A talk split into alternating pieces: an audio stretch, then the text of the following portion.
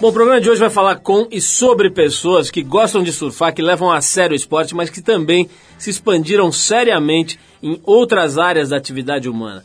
Gente que já competiu, que já surfou em ondas grandes de verdade, que leva a sério, que continua competindo, mas que também descobriu prazer e sucesso longe das ondas. O primeiro papo aqui no programa de hoje é com o cantor havaiano Jack Johnson. O Jack Johnson que já vendeu mais de 15 milhões de álbuns pelo mundo, que vem tocar aqui no Brasil no fim de maio. Fala com a gente um pouquinho sobre a vida dele, a trajetória desde o tempo em que ele era surfista profissional até agora se tornou um ídolo da música. Também hoje por aqui o diretor de videoclipes e de cinema publicitário Alex Miranda. O Alex que tem se aventurado pelos longas e que tem feito muito clipe de música, muita coisa interessante no mundo do cinema comercial, da, da publicidade. Está pre preparando um filme, inclusive, sobre o Teco Padarates, a vida do Teco Padarates, e finalizando um documentário junto com o cantor Paulo Miklos sobre o centenário do sambista Noel Rosa. Ele também lançou recentemente um documentário chamado Comercial sobre as figuras mais importantes do mundo publicitário, enfim, um cara bem interessante e que também gosta de surfar, leva a sério, compete, ganha campeonatos por aí. O papo hoje é com surfistas que se expandiram para outros lados também, Alex Miranda e Jack Johnson, hoje aqui no Trip. Bom, mas como sempre a gente abre o programa com música, a gente começa atendendo a um pedido que chegou via Twitter, pedido do nosso ouvinte Roberto Wolve, arroba Roberto Wolve, que pediu para rolar aquela faixa clássica do Wilson Pickett, a Land of a Thousand Dance. Atendendo ao pedido então do Roberto Wolve, a gente vai, vai tocar Wilson Pickett e na sequência a gente já entra com o cantor havaiano Jack Johnson batendo um papo com a gente. Vamos lá. One, two,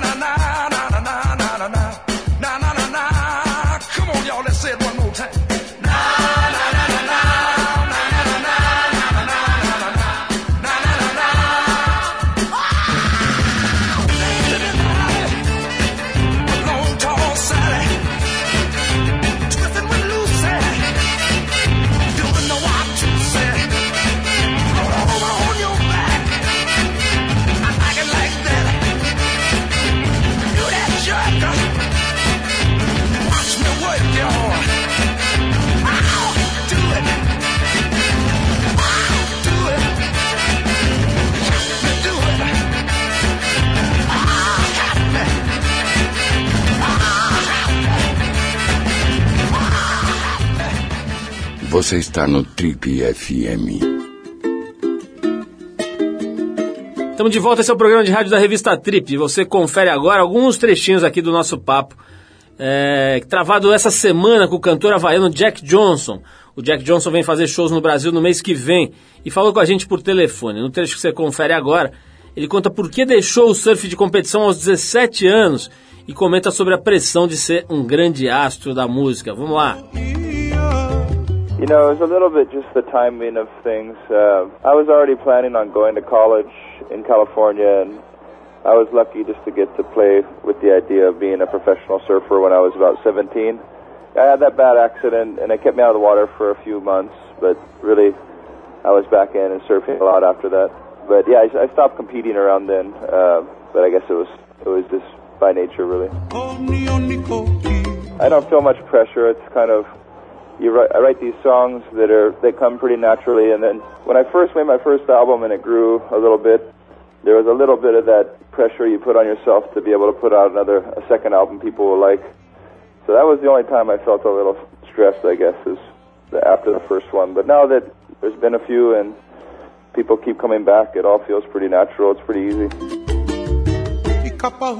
Para quem não acompanhou muito aí ou tem dificuldade para entender o inglês, é o seguinte: o Jack Johnson falou que a decisão dele de parar de surfar no nível competitivo aconteceu de forma muito natural, que não teve uma relação direta com o acidente que ele sofreu em Pipeline, no Havaí, e, e que ele se considera um felizardo por ter podido brincar com a ideia de ser um surfista profissional quando tinha só 17 anos. Ele também falou que não sente pressão por ser um artista mundialmente famoso, que as coisas acontecem de forma tranquila, natural, orgânica, e que o único momento em que ele se sentiu um pouco pressionado foi entre o primeiro e o segundo álbum da história dele. Bom, na sequência a gente conversou com o Jack Johnson sobre o tema da trip desse mês, que é intolerância. A gente perguntou se ele sofreu preconceito ao entrar no meio da música por ter vindo do surf. Também perguntou sobre o antigo preconceito que caía sobre os surfistas, eles serem meio vagabundos, meio burros, etc. Vamos ouvir a opinião do Jack Johnson. You know, yeah, definitely got a little labeled as just being the, the surf guy or the beach boy and stuff like that. I didn't really care because it's who I was, but I think a lot of time people were sort of judging it before they'd hear it that it was just, uh, you know, kind of like uh, when a when an actor decides he's going to make an album, a lot of times people don't give it a chance because they they say, oh, he's already an actor. What's he trying to be a musician for? And so I felt a little bit that same thing where people were prejudging the music. For you and I. I think it's grown. You know, it used to be kind of a, a subculture or a counterculture before, and now it's become.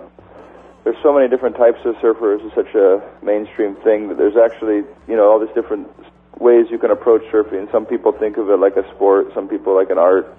So I think the the way people approach it has become so wide, and the uh, the different types of people you have, it's become a much wider spectrum. So I think it's it's hard to pigeonhole uh, surfing into one thing anymore. So I think that's that's helped to sort of uh, expand on what people think of when they think of a surfer.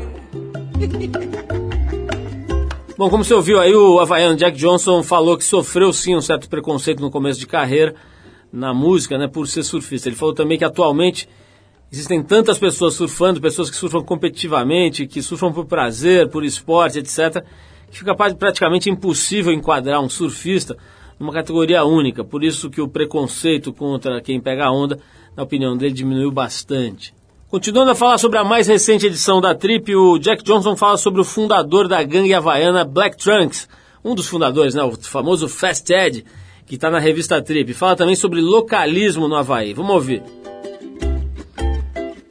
Oh yeah, I mean I I know him because uh, you know somebody I see riding his bike around, and I see him in the water sometimes and stuff. And uh, I never knew him real well growing up, but he's just somebody I see around the area. Uh, and then I know his uh, I know his son Makua.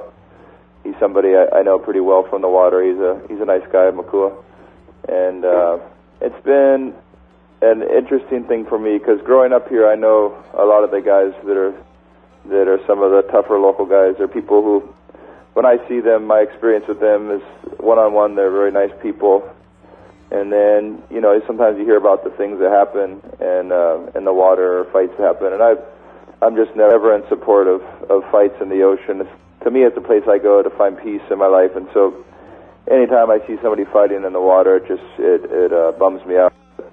It makes me feel sad, you know, that, that that's happening, and the idea of uh, just thinking they own a spot that, that that kind of makes me feel funny too, because the ocean's a place for everyone, and so. Anyways, yeah, I never like to see localism. Whether I'm traveling somewhere and I'm the I'm on that side of it, or if I'm if I'm in my home breaks, you know, it's good to share the waves. A really good time, hopefully, because uh, we're having a good time up on the stage. You know, I feel lucky because the guys that are up there playing music with me, the band, it's the same guys I've been playing with since our first album, and uh, even the piano player I've known long before that. He's an old friend of mine, and uh, so you know, we just feel so lucky when we're up there and we're playing a song and the crowd is singing along, you know, and you look over on the stage, and when I look over, and those are good friends with me up there, and to have these experiences, to get to travel together and and uh, and play music and help raise people's spirits, and to do it together with friends is so such a blessing for us. And so I, I hope that carries over when you know when the people come to see the shows, they realize that it's a real thing. These are four friends up on stage having a really good time, and so hopefully everybody else has a good time because of that. Bom, esse foi o cantor havaiano Jack Johnson, como você sabe, aqui falando que conhece bem o Fast Ed e também alguns dos havaianos locais mais casca-grossa, ali mais encrenqueiros. Ele diz que pessoalmente os caras são figuras legais, mas que quando ele escuta sobre as brigas que acontecem na água, ele se entristece. O Jack diz que não concorda com o localismo, que ninguém pode se dizer dono de uma praia, de um pico, do oceano, de uma onda, e que ele vai para o mar surfar em busca de paz e não de violência. Para finalizar, o Jack Johnson ainda falou que espera que todo mundo que vá aos seus shows aqui no Brasil no mês que vem se divirta muito, porque é isso que ele e a banda dele fazem no palco, produzir diversão. Legal, então, para fechar essa entrevista aqui com o Jack Johnson, a gente separou, claro, uma faixa dele, a Times Like This, uma faixa muito bonita do segundo álbum, On and On, de 2003. Depois de Times Like This, tem outro surfista que encontrou sucesso longe das zonas do diretor de cinema publicitário Alex Miranda, batendo um papo com a gente aqui.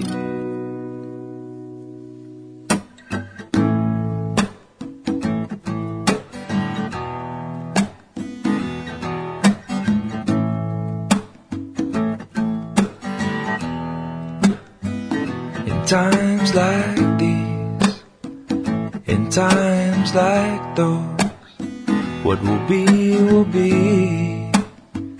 and so it goes. And it always goes on and on and on and on and on, on and on and on and on and on it goes.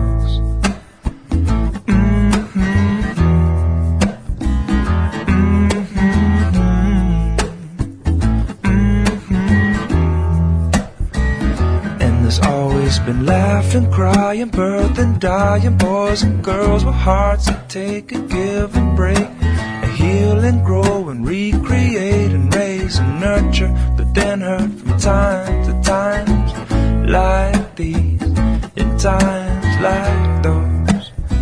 What will be, will be, and so it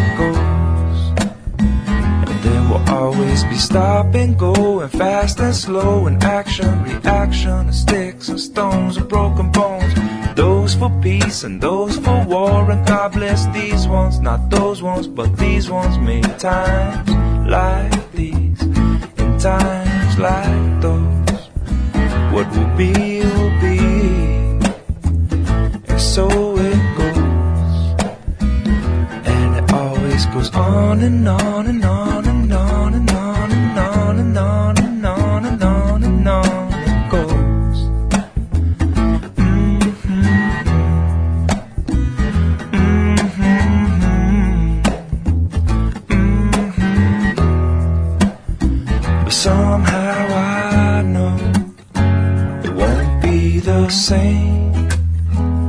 Somehow I know never be the same. Você está no Trip FM. Oh, baby.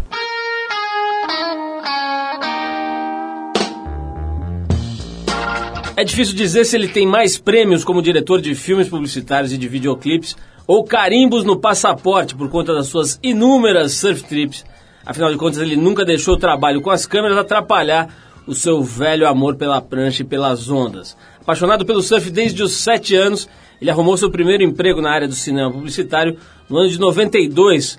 Como ele mesmo diz, ele era flanelinha de estúdio. Esse emprego pintou para bancar uma temporada de surf no Havaí. Depois de dois anos de muitas ondas e de muita barganha no mercado das pulgas lá do Havaí, ele voltou para o Brasil e acabou fisgado pelas filmagens novamente.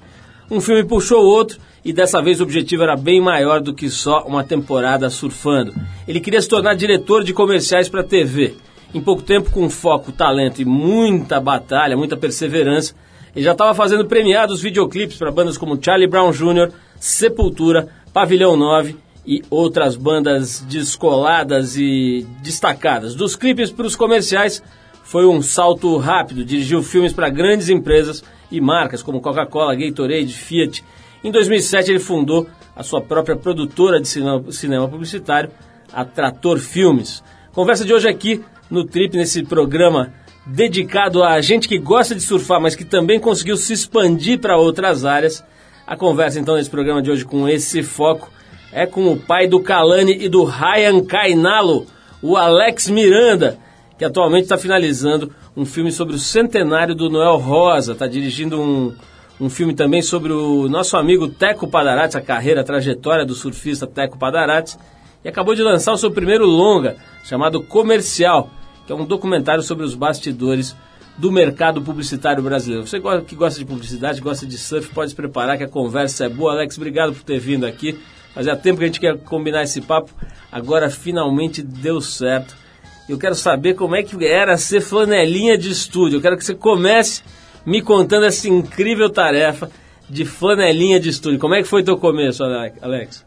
Bom, primeiro é um prazer estar aqui, assim, nossa, não sei nem como comentar. Desde moleque eu ouço esse programa, ficava esperando para ver a previsão das ondas. E, pô, obrigado por estar prazer, participando. Prazer, Muito legal. Ah, tudo começou que eu estava terminando, eu estudei a vida toda num colégio de freiras, né, no Colégio Assunção, ali nos Jardins. E fui, ter, fui fazer o segundo e terceiro colegial no Objetivo, na Paulista. Foi uma mudança dra, brusca, assim, bem pesada, né? De ver a juventude mais solta, tudo acontecendo, tudo... E ali o surf e o dia a dia, e eu precisava arrumar uma profissão, falar, pô, vou fazer o quê? Só quero surfar, moro em São Paulo, não tem como morar é, na praia, porque meus pais moravam aqui, não tinha grana para estar tá independente. E vi um comercial de televisão e quando eu vi o, esse comercial na televisão, acho que me acompanhou um, um desejo que sempre segue comigo, me deu um frio na barriga, assim. Quando eu sei que eu quero fazer uma coisa e me dá um negócio assim, eu falo, cara, é isso que eu vou fazer. E aí eu vi esse comercial e na hora eu nem sabia o que era, mas veio de, veio de dentro assim, eu vou dirigir comercial de televisão, eu sei fazer isso. E aí, a partir daí, começou uma luta. E foi um negócio muito doido, que eu desci assim no meu prédio, tinha, olhei pela janela, a partir da... Eu, acabou o comercial, eu olhei na janela assim, tinha uns amigos ali embaixo, daí eu desci, cheguei pro cara, pro amigo meu, falei, pô, cara, eu decidi, vou ser diretor de comercial pra televisão.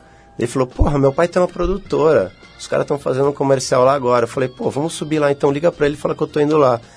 Ele pegou, subiu comigo, ligou, falou, pai, o Alex tá aqui falando que quer trabalhar com comercial. Pô, eu tô super ocupado aqui, mas pede pra ele vir pra cá. Peguei minha bicicleta, fui lá, o, ele me recebeu, nem deu muita atenção, me jogou na mão de, de uma dupla de produtores falou: Olha, ele vai ajudar vocês no filme. A partir dali não parou, já entrei naquele estúdio, vi tudo aquilo. O cara, ó, já varre aqui, pega ali, passa a flanela no carro. Era o lançamento do Ford XR3, do Escort XR3. Nossa, era um objeto de desejo. Isso era o que? Anos 80, né? Não, era final, é, era comecinho dos anos 90. 90.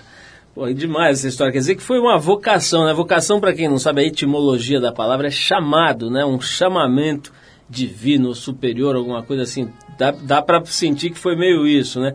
Agora vem cá, eu falei aqui no começo, queria saber se está certo, que você fez lá o início de carreira, deu uma trabalhadinha e depois se jogou no Havaí dois anos, foi isso que aconteceu? Foi exatamente. Eu ali na propaganda eu comecei a trabalhar no estúdio, aí um trabalho atrás do outro e foi assim, e foi uma fase que eu comecei na Chroma Filmes, que era uma produtora muito grande. E esses produtores que, que eu fiz a primeira experiência, eles trabalhavam em várias produtoras. E aí eles chegaram para mim e falaram assim, pô, tem um diretor novo aí que está começando e convidaram a gente para ir fazer uma campanha com ele. Vamos lá conhecer a produtora dele, acho que vai ser legal. E aí o diretor era o Fernando Meirelles. Então as coisas foram acontecendo, assim. Então é, eu acabei acompanhando o início da, da carreira do Fernando na publicidade, né? Vendo aquele cara com aquele talento, filmando de uma maneira muito simples. Uh, mesmo ele não sabendo, eu estava ali absorvendo tudo aquilo e vendo um exemplo de, de um diretor e acho que eu tenho, assim, consegui pegar muita coisa boa dele, assim, de, do, do dia a dia de filmagem. Bom, Alex, o programa de hoje a gente deu uma focada aí em pessoas que que gostam de pegar onda, que levam isso a sério, mas que também, enfim, se expandiram, conseguiram se dar bem e, e trabalhar e criar e, e crescer para outros vetores, para outros lados né, da, das possibilidades, explorar outras possibilidades, basicamente. É, a gente entrevistou aqui no começo do programa o Jack Johnson, né, que chegou a ser profissional, chegou a competir no circuito mundial e, e depois acabou se tornando, hoje é um ídolo mundial né, na música e tal. Aliás, vem fazer show aqui esses dias, né? Tá por aí. É, como é que é a tua ligação com o surf, cara? A gente falou da tua origem aí no mundo do, do, do filme publicitário. Como é que você foi parar na, na, na praia e, e, pegou esse gosto pelo surf? Ah, o surf na minha vida começou que a minha família é, tinha um histórico com a cidade de Ubatuba muito forte, né? Meu avô já mergulhava e meu pai mergulhava, então desde que eu nasci eu já via aquela coisa, meu pai saindo, pegando equipamento de mergulho, indo para o mar, e aí eu fui quatro, cinco anos, eu já ficava boiando ali do lado, numa boinha, nos lugares mais tranquilos que ele ia mergulhar e ficava vendo o mar. Então, assim, praticamente todo fim de semana a gente ia para Ubatuba e aí, com sete anos de idade, eu comecei a... Se, fui brincar ali no mar e vi um cara vum, passando com uma prancha do meu lado. Eu falei, nossa, eu quero isso. E eram aquelas pranchas de isopor, né? E era um garoto, aí ali eu falei, pô, deixa eu pegar uma onda com a sua prancha. Daí o cara falou, deixa. Daí eu peguei a onda, já fiquei em pé, já fui até o raso. Aí fiquei louco, queria de qualquer forma uma prancha e arrumei uma prancha e, e aí foi um amor que não parou mais. O surf ele me traz muita energia. Se eu fico um tempo sem surfar, eu fico doente, mesmo no trabalho. É, até para cliente eu já falei, olha, cara, eu preciso dar dois dias de, de surf, pegar umas ondas e voltar para me reestruturar. Vamos falar um pouquinho, inclusive, da tua carreira como competidor, né? Que você leva a sério, até hoje está competindo em, em, categorias master, etc. Vamos falar sobre isso, vamos falar também sobre os pontos altos da tua carreira como diretor de cinema publicitário. Mas antes a gente vai tocar um som aqui, a gente separou uma faixa dessa banda norte-americana chamada Black Keys, que é um dos grupos mais interessantes do rock and roll atual, segundo muita gente boa. Quem sugeriu pra gente esse, esse som foi o Ziller, o Gustavo Ziller, que gosta bastante dos Black Keys é o convidado dessa semana do podcast Shuffle Trip, que a gente faz por aqui. Se quiser dar uma conferida no trip.com.br, tá lá e você pode ouvir. Só procurar ele nos blogs que você vai encontrar. Então vamos lá, dos Black Keys, a gente separou a faixa Tighten Up do álbum Brothers, lançado em maio do ano passado. Depois desse som, a gente volta com o Trip FM hoje conversando com Alex Miranda. Vamos lá.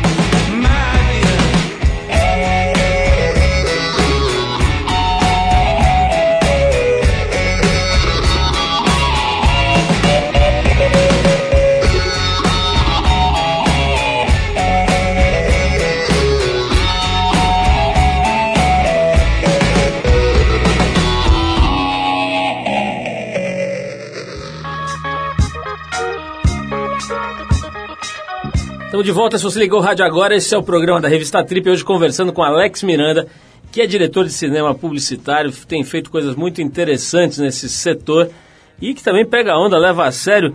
Alex, estava falando aqui, você costuma competir desde moleque, né? E continua competindo. Né? Você está com quantos anos? Estou com 40 anos. 40 anos, ainda está novo, mas, pô, para carreira esportiva, competitiva e tal, já é um master, né? Como é que é, cara? Você consegue, como é que você faz para se manter em condição de competir no surf e ter essa produtividade num nível altíssimo, né? Do, do ponto de vista profissional aqui, que é a tua principal atividade como diretor de cinema. Como é que você faz para conciliar? Você tem uma rotina rígida aí de treino ou vai levando aí na, na manha?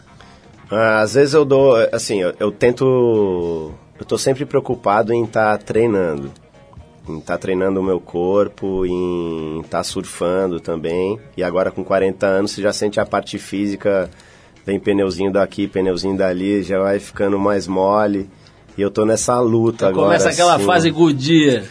É. Só pneuzinho. Mas uh, eu, desde moleque, eu, principalmente em Ubatuba, nos campeonatos amadores, eu sempre gostei de competir, né? Eu sou aquele cara que quer competir no palitinho, na bola de gude, no, no futebol, no surf. Eu tenho isso dentro de mim, não tem jeito. Mas a, fase assim de moleque até os 25 anos, até 30 anos de idade, eu não conseguia arrumar praticamente nada. E depois de mais velho, sei lá, a partir dos 30 anos, 30 e poucos, eu comecei a ganhar tanto campeonato de surf, assim, na categoria Master e em alguns Opens também, que eu até me surpreendi. Eu falei, sei lá, acho que eu tinha menos compromisso depois de muitas viagens internacionais. O surf é, é uma coisa que eu tenho um dom, assim, de surfar.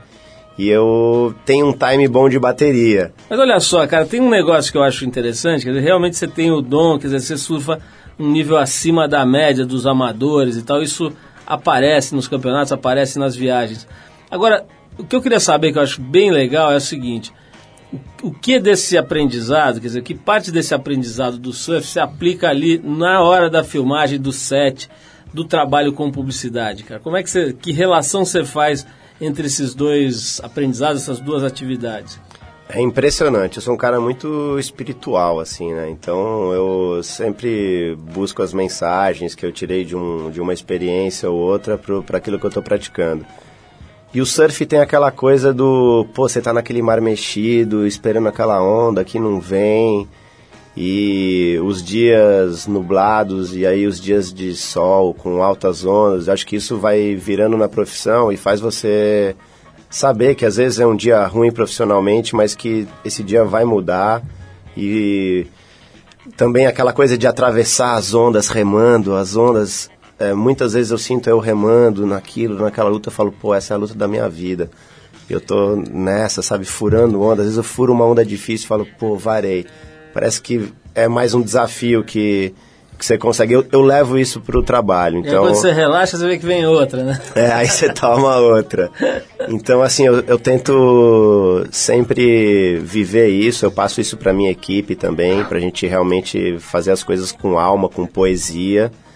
E eu, o surf me ensinou muito a, a própria competição, a todos esses... É, essas experiências que eu comentei, né, de remar, de tomar na cabeça, de se machucar, é, eu levo para o trabalho.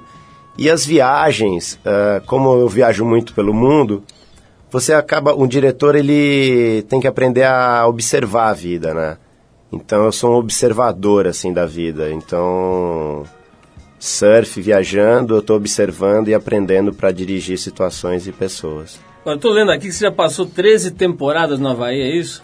É, agora na verdade eu tô com 19. 19 temporadas? É. Tá eu difícil de bater. Acho que o Arthur Veríssimo foi acho que 18 vezes para a Índia. Você já foi mais vezes para o Havaí do que o Arthur Veríssimo para a Índia. Isso é incrível. Agora, Alex, a edição da Trip desse mês, está nas bancas aí, ela trata da intolerância, né? Esse é o tema da edição. Aliás, um tema que parece que a gente previa, né? Que ia acontecer essas coisas todas aí de é, do massacre do, do Realengo, enfim, esses absurdos todos aí, que de alguma forma tem a ver com a ideia de intolerância. Mas focado no surf, tem uma matéria aí sobre o Fast Ed, né, que você deve conhecer bem, pelo menos de fama, né? dos Black Trunks, os famosos, famosa ganguezinha ali de, do, do, dos locais do North Shore, do lado norte da ilha de Oahu e tal. E tem um perfil do Fast Ed bem interessante, feito pelo Ricardo Calil, foi lá para o Havaí, ouviu o cara e tal. Como é que é, cara, essa história do localismo, né? Quer dizer, para quem não sabe, localismo significa o seguinte: as pessoas que são da área rejeitam de alguma forma ou repelem as pessoas que vêm de fora para surfar no lugar. Isso às vezes pode se dar de forma relativamente tranquila, mas muitas vezes se dá na forma de violência pesada, né? Como é que é, cara? Você já viveu problemas, já teve problemas desse tipo no Havaí ou em outros lugares? Como é que você vê esse aspecto do surf aí meio medieval?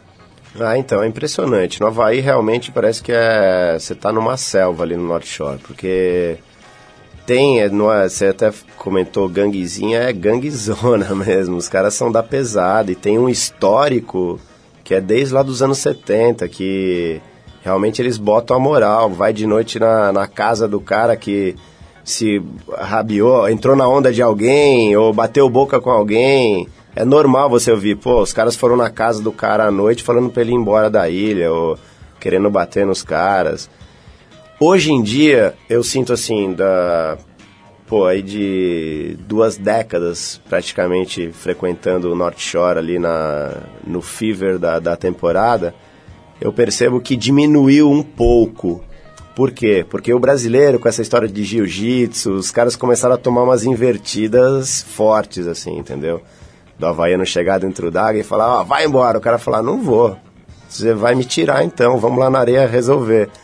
E aí você vê essa coisa acontecendo que não é legal, mas alguém tem que botar alguma moral ali no Havaí também, porque é o melhor lugar para você surfar no mundo e que nem um, num país alguém tem que reger as leis ali, lá também tem os caras que botam a lei em dia lá. E aí o Fast Ed realmente é um cara que bota respeito até hoje, é um senhorzinho danado.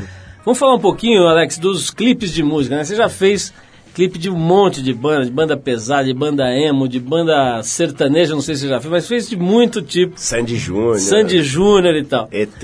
É, banda emo. Aliás, tem uma notícia aqui que parece que estão falando, aí não sei se já está confirmado, que o Restart acabou. Breaking News, vai dar na CNN. Breaking News. Mas parece que o do senhor Pelanza, que está na trip desse mês também sobre intolerância, uma matéria muito divertida do Arthur Veríssimo, foi lá é, conhecê-los e tal. E parece que o Pelanza resolveu partir para uma carreira solo. E então, se você não tinha uma notícia importante essa semana, anota essa aí e sai tweetando. Mas a gente já volta para falar com o Alex Miranda sobre os clipes de música e sobre as produções de cinema que ele fez aí. Mas antes a gente vai ficar com uma das bandas com o nome mais esquisito que já passaram aqui por esses 27 anos de programa. Estamos falando dos ingleses do Mumha, que claro é um nome inspirado no vilão do desenho animado Thundercats. A faixa She's Got You High é, fez parte da trilha sonora do filme 500 Dias com Ela, filme de 2009. E depois desse, dessa belíssima banda Mumha, a gente volta o Tribo FM e o Alex Miranda falando da sua experiência com o universo emo. Vamos lá.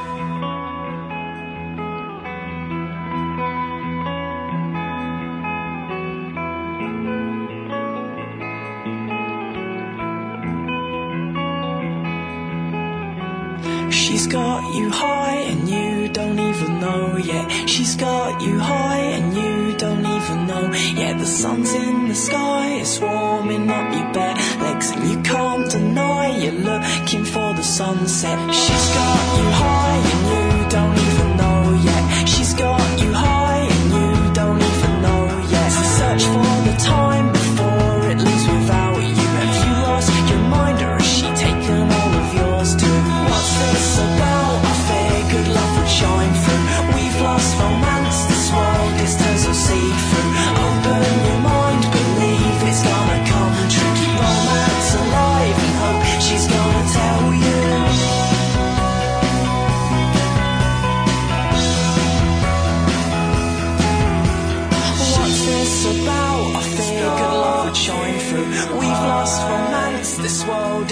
so your mind.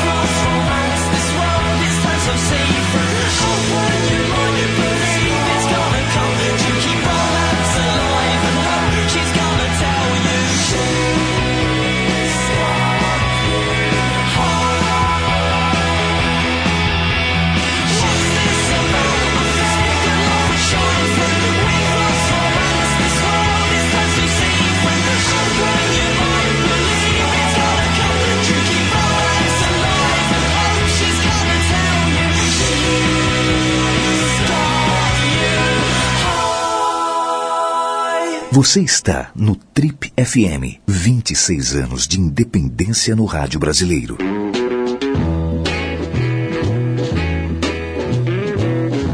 Estamos de volta com o programa Trip FM, hoje dedicado a figuras que pegam onda, que gostam de surfar, que levam isso a sério, mas que também se expandiram profissionalmente e pessoalmente para outras áreas. Estamos falando aqui com o diretor de cinema e surfista também, Alex Miranda. Alex, você tem uma história longa aí nos clipes musicais, né? Essa é uma indústria que acho que deu uma certa caída, né? Nos anos 90, assim, era muito forte, anos 80, tinha muita coisa, né? Quer dizer, se vendia muito disco em cima da qualidade do clipe, né? Quais foram os principais clipes que você fez? Você ganhou um monte de prêmios, então, mas me diz aí, quais, se você tivesse que escolher três clipes, quais você selecionaria aí nos seus top? É, eu tenho 110 clipes. 110, puta. Dá até depressão, Então imagina. não dá pra escolher três, né? Não, mas é. Acho que tem o... os clipes. Eu fiz três videoclipes pro Charlie Brown Jr., que foram experiências sempre, né? O Chorão é um cara da pesada, eu diria assim. Então é um casamento que você tem que casar e separar com ele em cada clipe, assim. Que foram experiências incríveis e os resultados ficaram muito legais. O primeiro foi o Proibida Pra Mim, que, pô, estourou a banda, foi um puta sucesso. O segundo foi o Água Benta e Champanhe, com que tinha um leão, um cara fantasiado de leão pela cidade toda, que ficou bem louco. E esse último agora que só os loucos sabem, que é um clipe que também estourou aí. Mas, pô, já fiz Ivete Sangalo, Sandy Júnior, é... Pavilhão 9 com Sepultura, um monte de coisa. Diversidade é pouca. Agora, Emo. Me conta, me conta como é que foi a sua entrada no universo emo. Você teve que deixar a franja crescer? Como é que foi, Alex? Olha, eu vou falar que é, é, hoje eu tô aqui com o cabelo raspado, mas às vezes quando eu tô com o cabelo um pouco mais comprido, eu olho no espelho, eu até puxo assim um pouquinho pra frente pra ver se eu fico Emo. um pouco emo, que eu comecei a achar legal, porque... Você ficou muito abalado com essa hipótese da- do, do restart se separar, não? Não, o Restart ele não me inspira muito não, mas é... Ah, tem uma coisa aí colorida dessa molecada, né, que eu acabei descobrindo, mesmo filmando comercial de televisão no dia a dia, e os videoclipes também. O primeiro impacto, pô, emo, quem são esses caras emos? Eu comecei a descobrir o universo dos caras, assim, investigar, e é uma geração, né? Não tem jeito, é colorida. É, assim, quando era o emo, o emo pesado black, assim, de, com olho preto e tal, eu achava uma coisa meio deprimente. Mas quando o emo começou a ficar mais colorido, porque o emo se transformou, né? Hoje o universo emo ele é mais colorido. Ficou assim. meio alegrinho. Ficou mais alegrinho. Eu o achei... diretor Veríssimo ficou meio esquisito. eu achei que melhorou um pouco. É, é. Ô, Alex, me diz uma coisa, cara. É, você, eu tô, tô vendo aqui, eu já sabia, mas estou confirmando aqui. Você foi é, escolhido agora para o júri do Festival de Cannes desse ano, na categoria Filmcraft. Explica para quem não é do meio o que, que é exatamente essa, essa categoria. A gente sabe que esse é o festival mais importante da propaganda mundial, né? Acho que do cinema até. É, mas é, o que, que é essa categoria Filmcraft aqui? Ah, foi. Pô, esse convite foi o retrato do que a gente está vivendo na produtora. A gente está vivendo um ano de muitas produções, assim, documentários, videoclipe, muito comercial de televisão. E realmente foi um prêmio. É como você disse, é o maior festival, é a Copa do Mundo da propaganda, Cannes, né? E eu fui convidado para ser júri nessa categoria Filmcraft, que Filmcraft é a categoria que vai olhar para a produção do filme. Ela olha para o que a produção do filme contribuiu para o filme. Então é bacana, porque eu vou estar tá olhando para realmente o que eu faço. Genial. Agora me diz uma coisa, cara, como é, como é que é a tua ligação com a propaganda? É óbvio que você trabalha com isso, filma todos os dias comerciais e tal. Agora, como é que você, você, você é um fã da propaganda, você é um amante da propaganda ou é uma coisa que é uma atividade profissional, mas que não te, não te encanta tanto assim? Não, ela me encanta muito, porque, poxa, é, é a minha profissão, né? Eu sou diretor de comercial, sou diretor de filmes, mas sou um diretor de comercial de televisão, assim, é, acho que essa você nasce nessa velocidade de São Paulo e a partir daí a sua vida, se você gosta de cores e, e, e tendências e atividades, a sua vida funciona em 30 segundos. Então minha vida funciona em 30 segundos e vai que vai, né? Tipo, o dia a dia é eu amo fazer comercial de televisão. Eu adoro chegar ao desafio. E não só do 30 segundos ser uma coisa muito rápida o comercial, mas a gente faz o comercial de maneira muito rápida também. Vários comerciais eu recebo um briefing na, no começo da semana e no fim da semana eu estou apresentando o filme. Entre pensar, pesquisar o filme, filmar, apresentar para a agência, que é a parte mais complicada, né? Você tem as reuniões de produção com agência, cliente, e aí depois filmar, editar e entregar. Então essa rapidez, assim, às vezes semanas, meses, a minha vida fica esquecida. Não consigo pagar nada, não tem comida em casa, vira aquela loucura, conforme o volume de trabalho. Tem que ficar cuidando do, dos moleques o tempo inteiro. A gente está falando de propaganda aqui, eu vou te fazer uma provocaçãozinha. Eu queria que você comentasse essa declaração do Bansky, que talvez seja hoje o mais importante artista, é, vamos dizer, contemporâneo, um dos, né? Do, especialmente dessa coisa de street art e tal. Ele diz numa tradução nossa aqui o seguinte: o, o que eu mais odeio na publicidade é que ela atrai todos os jovens brilhantes, criativos e ambiciosos, deixando só os mais lentos e obcecados para se tornarem nossos artistas. A arte moderna é uma área de desastre. Nunca na história humana tantos foram usados por tanta gente para dizer tão pouco. O que, você acha? Você acha que o cara está exagerando um pouco aqui? Ou tem essa mesmo? Quer dizer, a publicidade acaba sendo talvez a única maneira de remuneração digna, né? Para quem precisa e tal, e quer trabalhar com linguagens artísticas e acaba não conseguindo sobreviver da arte pura, né? Você acha que faz algum sentido isso aqui? Ah, acho que cada um formata um pouco a verdade que lhe convém, né? Não tem jeito, é... Que nem a... Eu, eu já consultei várias pessoas, falei, pô, publicidade é arte para você? Que nem eu, no documentário que eu fiz, eu perguntei, é arte para você, a propaganda? Muitos falam, não, não é arte. Para mim é arte. Eu faço arte, eu falo que eu faço arte em play. A minha arte é em play, é, eu dou play na minha arte. Então acho que a gente está evoluindo, de repente ele pode ter razão que os mais brilhantes foram absorvidos pela publicidade, os mais lentos estão aí fazendo um outro tipo de arte. Mas acho que é uma evolução da arte isso. É um período que a gente está passando e depois cada um acaba se ajeitando no, no seu nicho, no seu lugar. Você vê que, por mais que ele diga isso, a gente tem grandes artistas em várias áreas também, né? Agora, você está dizendo que você ama a publicidade, mas a gente pegou uma frase sua aqui numa outra entrevista e que eu quero saber se você confirma, mantém ou nega. Que você dizia o seguinte: olha, se eu fosse muito rico, eu só surfaria, não faria mais nada. É verdade mesmo? Você abandonaria, abandonaria o seu trabalho, por exemplo, na produtora, se ganhasse aqui na telecena do Silvio Santos? É, hoje eu vivo uma mais do que essa paixão que eu já tenho de dirigir filmes. é, eu tenho uma paixão hoje por pelo por esse case de sucesso que virou a produtora. Então eu não abandonaria, mas passaria menos tempo na produtora e eu afirmo que não tem jeito. Se eu pudesse estar surfando a maior parte do tempo, eu estaria. Ainda bem que eu não posso. Alex, nesse filme que você fez aqui, esse longa chamado Comercial, você ouviu, sei lá, uns 40 caras É, aqui. 40, 50. É, super top, as feras aí da publicidade, os caras de criação e os caras de execução, de direção de filmes e tal.